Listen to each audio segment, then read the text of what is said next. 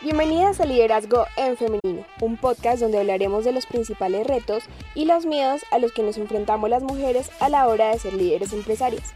En este programa tendremos un sinnúmero de invitadas que nos contarán sus experiencias y nos darán todas las herramientas para ejercer el liderazgo sin importar a lo que nos dediquemos.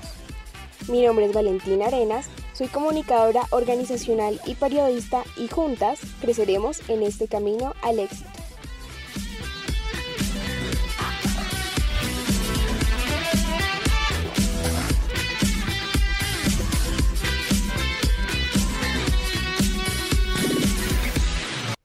Bienvenidas a este sexto episodio de Liderazgo en Femenino. Esta vez vamos a tratar un tema súper interesante y es ese miedo que tenemos nosotras las mujeres a alzar la voz y a decir lo que pensamos.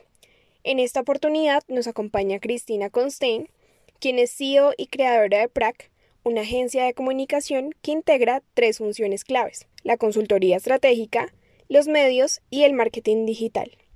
Cristina no solo nos hablará de cómo vencer ese miedo, sino también de los retos que ha afrontado al ser empresaria y algunas claves de marketing digital, liderazgo horizontal y dirección de equipos. Así que comencemos. Primero quisiera que me contaras quién es Cristina y un poco de tu trayectoria profesional. Nací aquí en Bogotá, pero he tenido la oportunidad de vivir en muchos países eh, del mundo, empezando por México, que me fui a vivir a México cuando era muy chiquita por el trabajo de papá y allá pasé gran parte de mi infancia y de mi adolescencia. Entonces, digamos que mm, eso me marcó mucho porque me hizo como darme cuenta que existían otras maneras de ver la vida a las que pues yo podía estar acostumbrada. Me gradué del colegio acá en Colombia, que una vez volvimos, y después me fui a estudiar primero francés a Francia y después me quedé estudiando la carrera en Italia, en Milán. Eh, y allá hice mi carrera en publicidad y mercadeo y allá me quedé trabajando también y allá fue donde pues me criaron en una agencia en MSC Sachi, que es una agencia internacional muy grande y donde tuve la oportunidad de aprender de gente maravillosa que me enseñó a lo que hoy todavía considero son mis bases profesionales. Después me fui a hacer una maestría estando estudiando publicidad, estudiando publicidad y mercadeo, que es como mi gran pasión, y trabajando en la, en la agencia, me di cuenta que me tenía como un pequeño hueco en conocimientos eh, y mucha curiosidad de entender qué pasaba más allá de la publicidad. O sea, más allá de las campañas o más allá de cualquier pauta o pieza que tú estuvieras haciendo para un cliente, eso en qué afectaba o qué, rol tenía en, en, una visión un poco más macro de los negocios. Y eso me empezó a generar bastante como insatisfacción laboral en donde por un lado yo sentía que necesitaba saber más, o sea, como sentirme más involucrada en cuanto a esto que está causando pautas y pautas de mucho dinero y yo no poder saber cómo el impacto que podía tener, ¿no? O sea, esto que cuántas ventas trajo o, o, qué, con, qué consecuencias tuvo, ¿no? Y por el otro lado también me empezó a sentir como una, como un tema y un conflicto moral grande hacia la publicidad y hacia el mercadeo, pensando en toda la plata y en todo el dinero que se invierte en ciertas campañas que nacen y mueren y ahí quedan, ¿no? Entonces yo decía, ¿cómo fue pucha? ¿Cuál será mi rol acá? Eh, ¿Dónde está el impacto que yo quiero dejarle al mundo? Y me empecé a hacer una cantidad de preguntas que me llevaron a hacer una maestría en, eh, en negocios, en administración de empresas. La maestría la hice en Holanda con el propósito de entender más a fondo cómo funcionaba un negocio y eh, poder tener una visión más clara de, cómo funcionaban los negocios. Esa maestría pues me, dio como la capacidad y la mentalidad de entender cómo funcionan las finanzas, cómo funcionan las operaciones, una cantidad de cosas que yo no había tenido la oportunidad de aprender en mi carrera de publicidad. Y ahí también me sirvió como para darme cuenta que si bien me encanta toda la parte de los negocios y es vital para mí entenderla, el tema del comportamiento del consumidor y el tema del mercadeo y las marcas y comunicarle a las personas seguía siendo para mí mi gran pasión. Trabajé un poco más en, eh, en, Holanda, en una empresa de tecnología, en una startup, en donde me contagiaron de la mentalidad de las startups y de cómo se trabaja en empresas que tienen usualmente poco capital y muchas ganas. Trabajamos eh, en la startup en la que yo trabajé, era parte de una incubadora, se acababa de graduar de una incubadora muy, muy conocida que se llama Rockstart. Y allá me di cuenta de lo que es trabajar con pasión y aprendí lo que es trabajar con pasión, lo que es trabajar en comunidad, de lo que es trabajar por una causa y ver gente realmente metiéndole el alma por sueldos muy bajitos y por eh, y en condiciones muy difíciles, pero todos trabajando en pro de un gran sueño, ¿no? Y eso a mí me contagió mucho. Entonces, digamos que esas tres cosas marcaron mucho mi, mi carrera y mi manera de ver las cosas.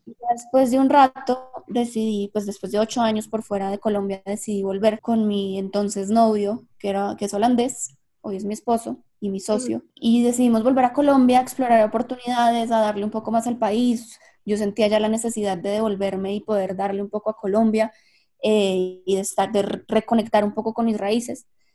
Nos devolvimos acá, estuve trabajando en un startup, cofundando eh, y ayudando a montar una comunidad que se llama Puch Village, en donde también pude poner en práctica todos los conocimientos que venía trayendo de todo el tema de negocios y aprendí lo que significa montar un negocio desde cero. Montar un negocio desde cero suena súper romántico y al final es realmente complicado. Y lo que más requiere es de mucha tenacidad y de mucha persistencia, porque uno todo el tiempo se está encontrando con cosas jamás en la vida habías podido eh, predecir o, proyectar de alguna manera, ¿no? Entonces, pues uno en la, universidad aprende a hacer cuadros de Excel con proyecciones espectaculares y uno aprende a hacer estrategias divinas y todo eso. Y no es sino hasta que te pones a hacer y, y te pones como en práctica que te das cuenta que si, si bien son vitales y son muy importantes, al final en la acción termina pasando casi todo lo contrario. Y lo que yo me he dado cuenta también es que, digamos, la, la universidad y la academia y como poderse em, preparar, digamos, desde ese lado, más que teorías y más que eh, metodologías, porque esas cosas, pues sobre todo en una industria como la que yo trabajo, que es el marketing digital, eso cambia, mejor dicho, muy frecuentemente. Pero lo que sí te da... Eh, la hay, algo, hay algo nuevo. Exacto. Lo que sí te da la educación es una estructura mental que te ayuda a solucionar problemas y que te ayuda a saber qué hacer en ciertas, en ciertas circunstancias, que ya después cuando lo pones en práctica es como, wow, ok, sí sirvió de algo haberle metido tantos años a la universidad o a, o a los estudios o a la preparación. Entonces, pues eso soy yo en cuestión laboral y pues en cuestión personal.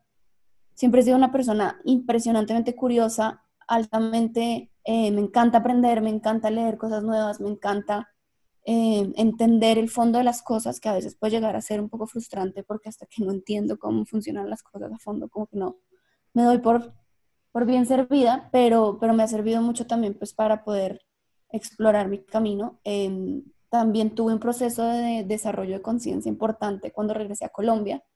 Eh, me entrené en una corriente psicológica que se llama Gestalt, que básicamente lo que hace es enseñarte a vivir la vida en conciencia y, y, hacerte cargo de tus acciones y hacerte cargo de tu, de tu vida. Y ese proceso personal, que fue un proceso de dos años, me ayudó muchísimo a llegar a lo que es PRAC hoy, que pues ya hablaremos de PRAC, eh, en donde pude encontrar mi, mi, gran propósito y la razón por la cual quiero eh, dar lo mejor de mí, digamos, en mi profesión. Claro, y después de todo ese proceso donde aprendiste un montón estando fuera del país, ¿cómo llegaste a crear BRAC y qué hace tu agencia? ¿Qué, ¿Cuál es tu, el propósito que tienes con la agencia?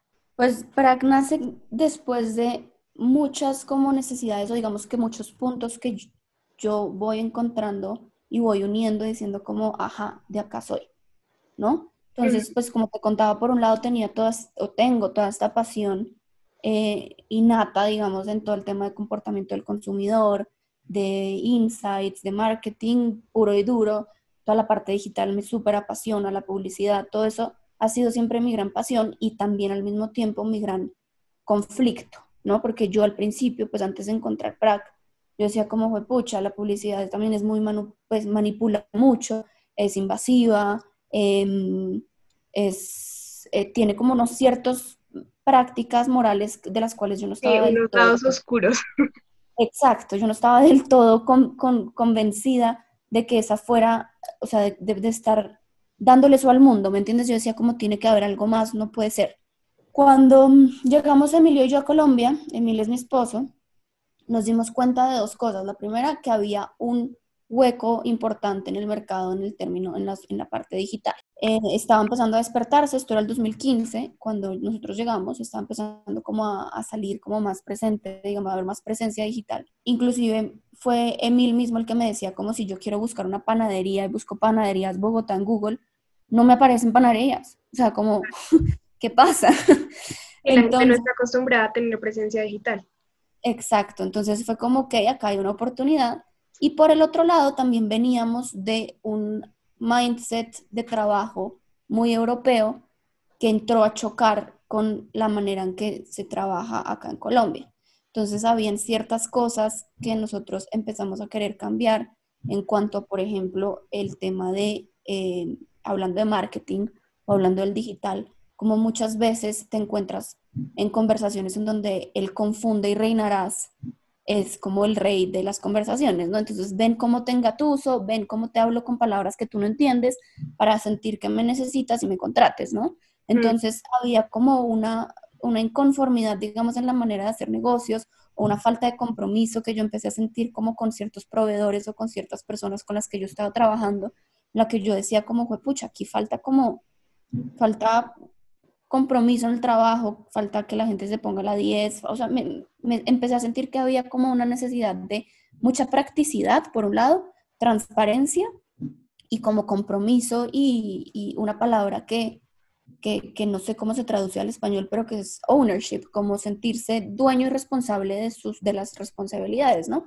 Y también es una, una profesión, o sea, como que no la ven tan, tan difícil, no sé cómo explicarlo, o sea, como gracias a todo. las redes sociales y la que le contesta a la gente por Instagram y ya, pero no, no, no se dan cuenta que, que, en verdad es una estrategia grande que tiene que estar enfocada también a los, a los objetivos de la compañía, a cosas internas de la empresa, sino que es como, sí, lo digital, lo que está ya alejado y lo que manejan las redes sociales.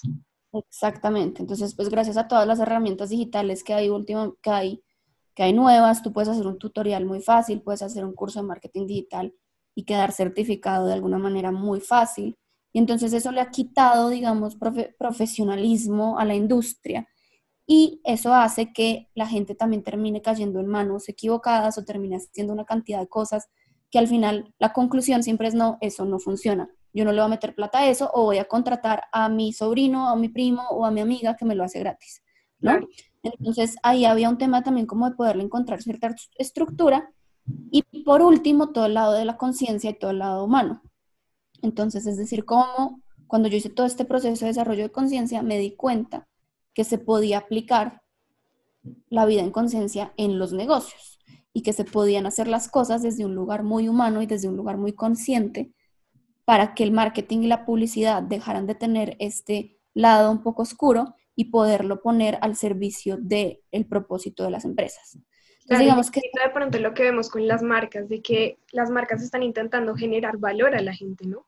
Como que ya no es solo dedicarte a vender, sino que tú como marca tienes que generar algo diferencial, algo de valor a la gente para que en verdad confíen en ti y te compren. Exacto, y que la gente ya no es boba. O sea, la gente ya no se cree lo primero que le dices, ni, ni, ni, conecta contigo solo porque tú le pidas que conecte contigo, ¿no? Entonces es un tema como de ya tenemos que dejar de tratar de ser otras marcas, o sea, decir como no, es que yo quiero ser como tal marca porque le va muy bien o porque es muy famosa, y también tratar de evitar querer como engañar a las personas. Entonces es un tema como de encontrar el propósito interno de por qué haces lo que haces, de por qué eh, vendes lo que vendes, cuál es tu propósito detrás de todo eso y una vez lo encuentras poder comunicar desde ahí, ¿no? Y ya usar todas las herramientas que tenemos a disposición desde lo digital para que poderle dar muchísima más voz y muchísima más visibilidad a eso, a esa gran misión y a esa esencia que tú tienes. Me parece súper lindo y súper necesario. Entonces, sí, esa es la razón de práctica, digamos que ahí nacen las dos cosas. Por un lado, el practicismo, la practicidad, que es eh, nuestro gran eslogan, que es Cut the Crap, Be Prac, entonces es como quitarle tanta, tanto pomposismo y tantas palabras grandes y tantas cosas al marketing y hablar las cosas como son con transparencia y de frente, involucrando al cliente en todo, explicándoles todo, em, eh, que aprendan con nosotros y nosotros con el cliente y tener una relación muchísimo más horizontal y menos de yo te contrato y tú, tú haces lo que yo te digo, ¿no? O lo contrario, yo simplemente te entrego para lo que tú me pagas y me desentiendo de tu empresa porque no me importa. Acá tenemos una relación con nuestros clientes muchísimo más horizontal en donde realmente somos llaves y tratamos de hacer siempre lo más, o sea, vamos siempre un paso más allá para encontrar eh, y lograr los objetivos de nuestros clientes. Y por el otro lado, toda la parte de conciencia en, en mercadeo, que es como desde el insight humano y desde la conexión humana, me pongo el servicio usando las herramientas digitales. Claro, y, desde, desde, ese punto, ¿para qué tipo de empresas de pronto trabaja PRAC? Nosotros trabajamos con una gran variedad de empresas y hemos trabajado con una gran variedad de industrias. En ese caso, no estamos buscando como gente que, que puede llegar a ser eh, algo que, que, la gente pregunta y es como no, es ser, trabajar conscientemente o trabajar en marketing consciente no quiere decir que entonces yo tenga que trabajar solo con fundaciones o con temas de responsabilidad social o con temas de humanidades o lo que sea. En realidad hemos trabajado con industria de la educación, de la construcción, bienes raíces, restaurantes, em, servicios, B2B. Mejor dicho, hemos trabajado con una gran variedad de industrias y trabajamos con empresas desde que están naciendo, entonces les damos una mano como en toda la creación de esta empresa, o con empresas que ya están muy consolidadas y lo que necesitan es o mejorar sus procesos digitales, su presencia digital, o eh, crear su estrategia desde cero, porque hay quienes todavía no estaban montados y tocaba montarlos como a toda la estrategia digital, que va muchísimo más allá de abrir un perfil en Instagram.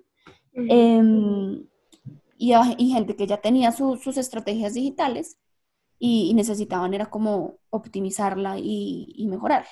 Entonces, digamos que en ese, en ese caso, PRAC lo que hace es como acompañar a las empresas en el momento en el que estén desde lo digital. Entonces, si es una empresa que están haciendo, pues hay que hacer todo desde cero.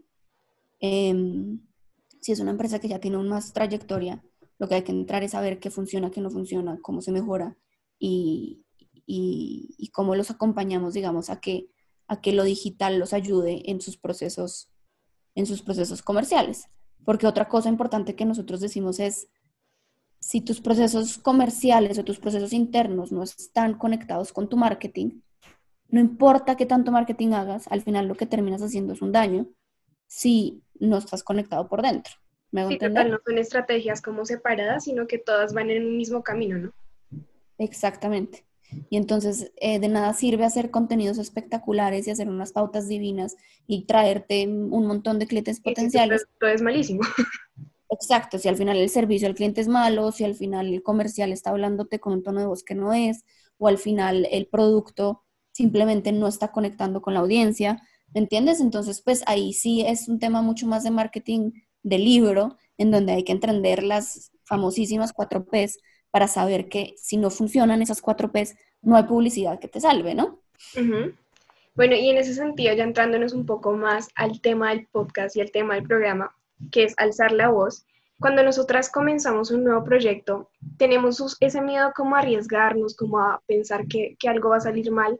¿Cómo tú te quitaste ese miedo a arriesgarte y a, lanzar un nuevo proyecto? Mira, te voy a decir la verdad, el miedo no se quita nunca. Eh, el miedo no se quita nunca y yo creo que ahí está el gran valor y la gran valentía y es poder dar el paso aún con miedo, eh, sabiendo que las cosas pueden salir mal, sabiendo que hay, como te decía al principio, un millón de obstáculos que pueden salir, eh, aparecer en el camino y es saber que es un paso tras un paso.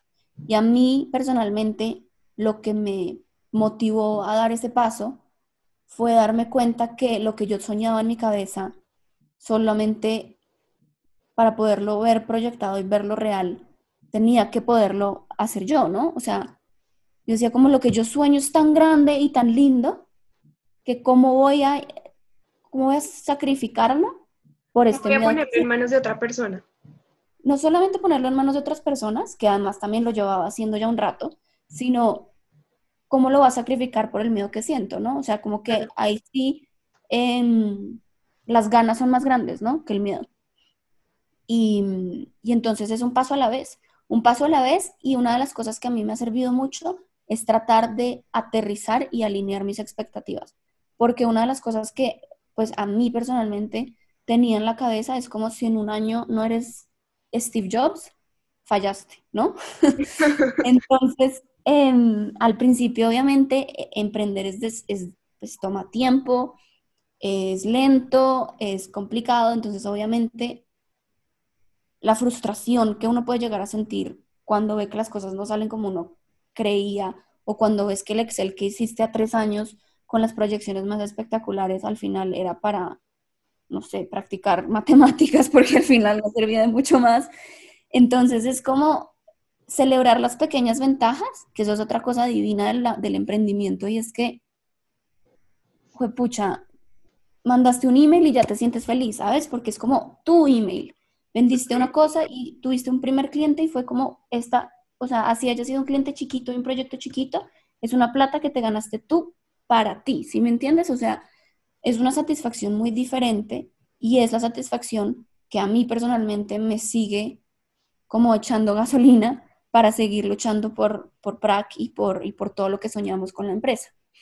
Mm, y yo creo que es lo que te digo, o sea, pensar y saber que el miedo no se va a ir nunca. Porque el miedo es muy natural y, y es miedoso emprender, ¿sabes? Pero saber que uno puede emprender con miedo y que ahí está la verdadera valentía.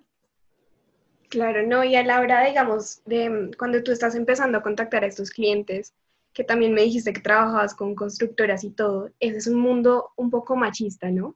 No sé si tú puedas contarnos una experiencia que hayas tenido cuando contactaste a algún cliente y te dijo algo como, es que usted por ser mujer, usted por qué va a hacer esto, o es que usted es muy chiquita para venir a ofrecerme esto, o no tiene conocimiento, como alguien que haya dudado de ti en esos momentos y cómo lo superaste. Sí, definitivamente, sabes que es uno de los problemas que más, a los cuales me he enfrentado más en todo este tema, son dos. El primero es que uno se da cuenta también que las trabas se las pone uno. O sea, ese juicio de yo soy muy chiquita, ese juicio de nadie me va a tomar en serio, ese juicio de, eh, pucha, estoy sentada en una mesa gigante rodeada de hombres y soy la única mujer. Muchas veces esos juicios son propios por el sistema en el que hemos crecido, por el patriarcado en el que vivimos, por todo, pero son juicios que no necesariamente te tienen que decir en la cara para tú sentirlos, ¿me entiendes? Sí. Entonces, ya de entrada hay una inseguridad, o en mi caso existe y existía antes mucho más presente, aún todavía la tengo, eh, de decir como miércoles no me van a tomar en serio, o miércoles van a confiar en un hombre más que en mí. Em, pero a medida que me he ido dando cuenta de que esa inseguridad o esa voz es mucho más presente en mí que externa, he podido generar muchísima más confianza en mí misma y entrar a las reuniones con más, con más eh, seguridad y con más ímpetu y decir como fue, pucha, yo me merezco estar acá, a mí nadie me ha regalado esto y yo aquí estoy, aquí, fue, pucha, yo soy la persona, ¿no? Por un lado, hay un tema como de empoderarse y decir como no hay juicio o no hay prejuicio o no hay estereotipo que me vaya a mí a ganar en estas situaciones. Claro, eso puntuales me recuerda a un programa pasado donde hablamos con una chica que estudia neurociencia y ella nos contaba que todos esos prejuicios y todas esas em, como juicios interiores que nosotras tenemos vienen de nuestra educación y de muchas otras cosas y que para empezar a quitárnoslos tenemos que nosotras mismas decirnos por qué estamos pensando esto y, o sea, ya, no voy a seguir pensando esto porque yo soy la que me estoy poniendo las trabas y eso no tiene por qué ser así. Exacto. Y puede que la persona que está enfrente tuyo lo piense, ¿sabes? Inclusive. Pero es, es totalmente desde, desde lo que tú mencionas y es tratar de ir cambiando el sistema y cambiando la manera en que, o sea, nos han, nos han educado y nos han criado para decir como, no, yo soy y tengo el mismo derecho y yo estoy acá de tú a tú así sea menor que tú, así sea mujer. Y en mi caso, en este momento, estoy, yo estoy embarazada en este momento y ha sido también para mí un, desafío gigante poder decir, puedo ser mamá y puedo ser una emprendedora al mismo tiempo. Y una cosa no me quita la otra, ¿no? Claro.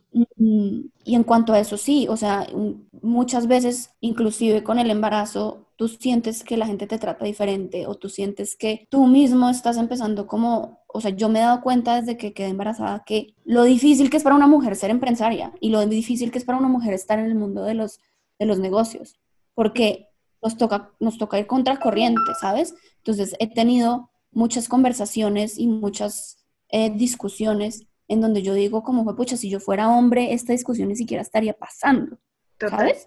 Porque, porque entonces es que, ay, no, es que la niña está embarazada, entonces está hormonal y por eso está brava.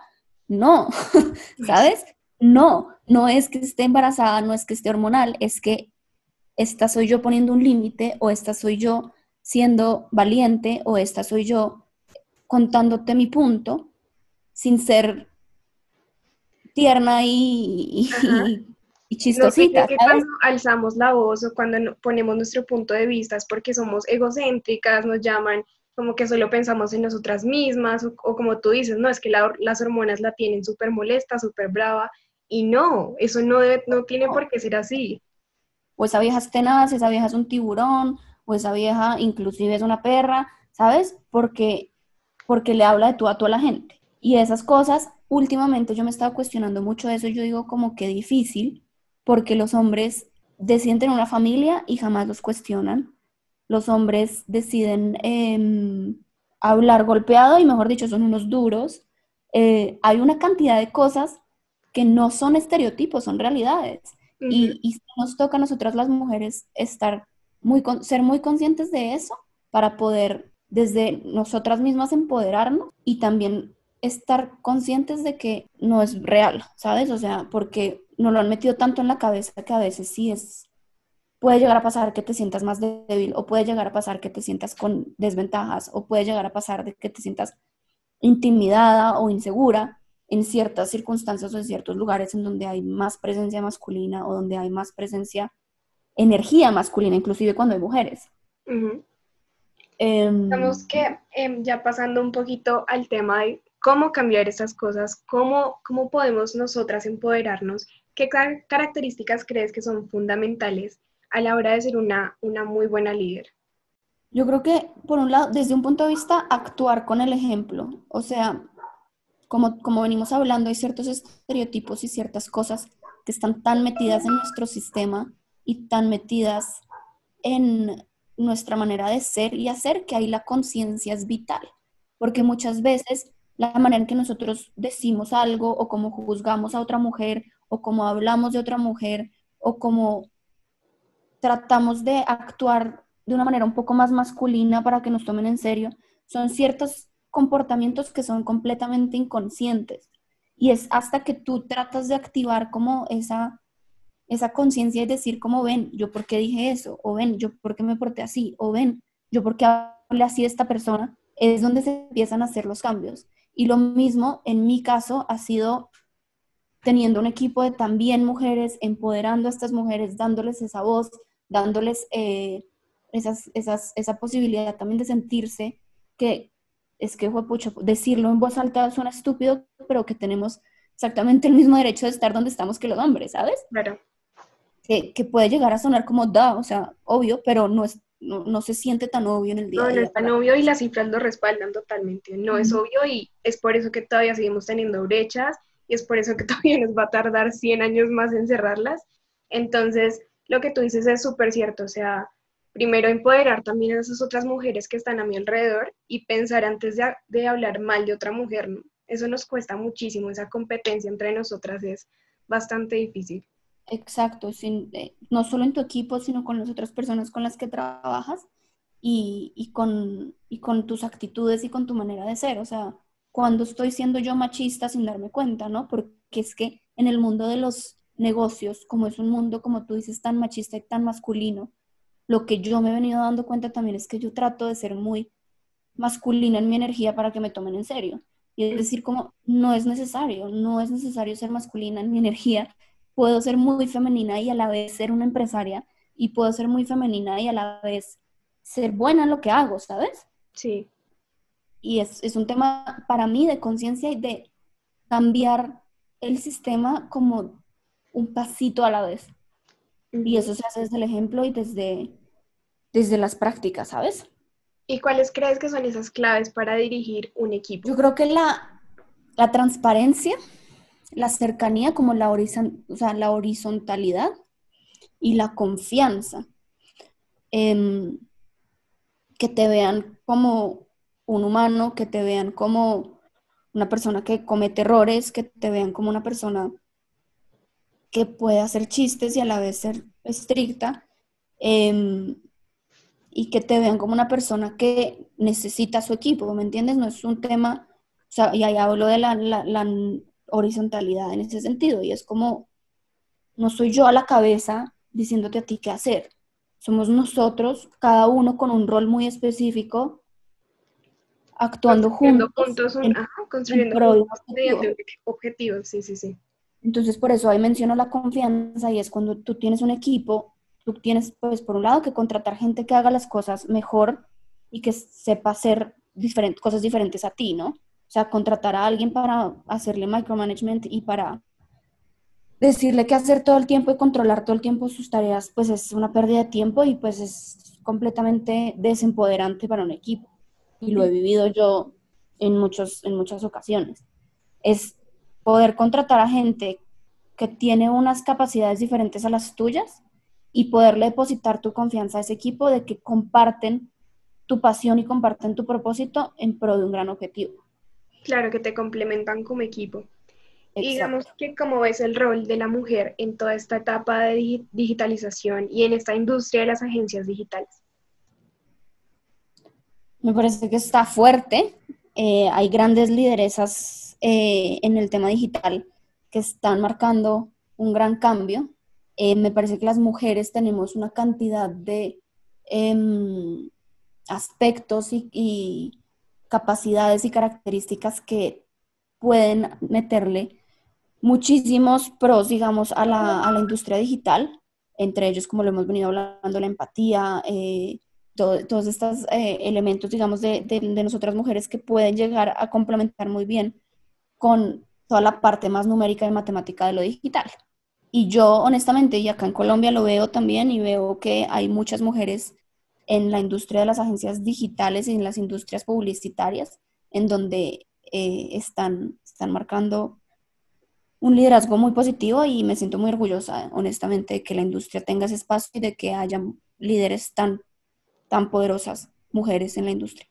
Bueno, ya estamos terminando y quería preguntarte qué consejo le darías tú a una mujer que en este momento está emprendiendo o quiera montar su propio negocio o quiera ser líder. ¿Qué consejo le darías tú y qué crees que es fundamental?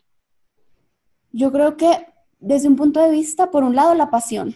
O sea, lo que te vayas a poner a hacer, sea lo que sea, te tiene que apasionar hasta lo, más profundo de ti, porque el camino es un camino muy divertido, muy satisfactorio y también muy complicado, muy difícil.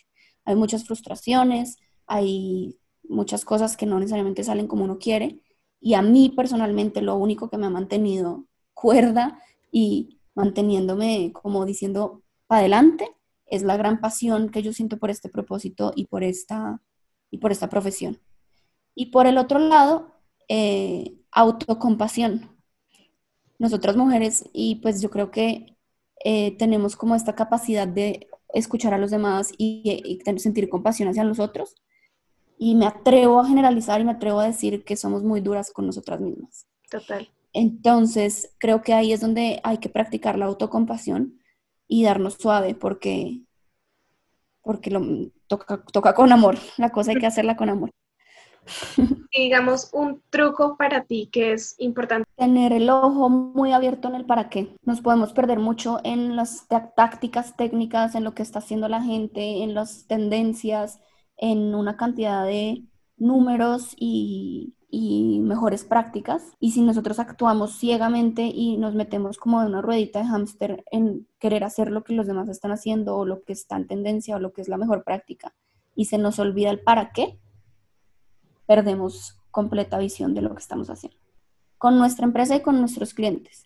Porque además pasa mucho que el cliente llega y dice como, oiga, es que tal marca está haciendo esto yo quiero hacer lo mismo. Oiga, no, es que tal marca tiene tantos likes y yo también quiero likes oiga, es que tal marca em, está pautando en tal red y yo quiero pautar allá. Entonces, si nosotros entramos y caemos en la en subirte, digamos, a la tendencia o a la ola de, ok, hagamos lo mismo, se nos pierde el gran propósito, no solo el propósito interno y la esencia de la marca, sino el propósito, gran propósito que es que te va a traer ventas, ¿no? Em, al final, lo, que te sirve, lo que te sirve a ti no es lo mismo que le sirve a otra empresa.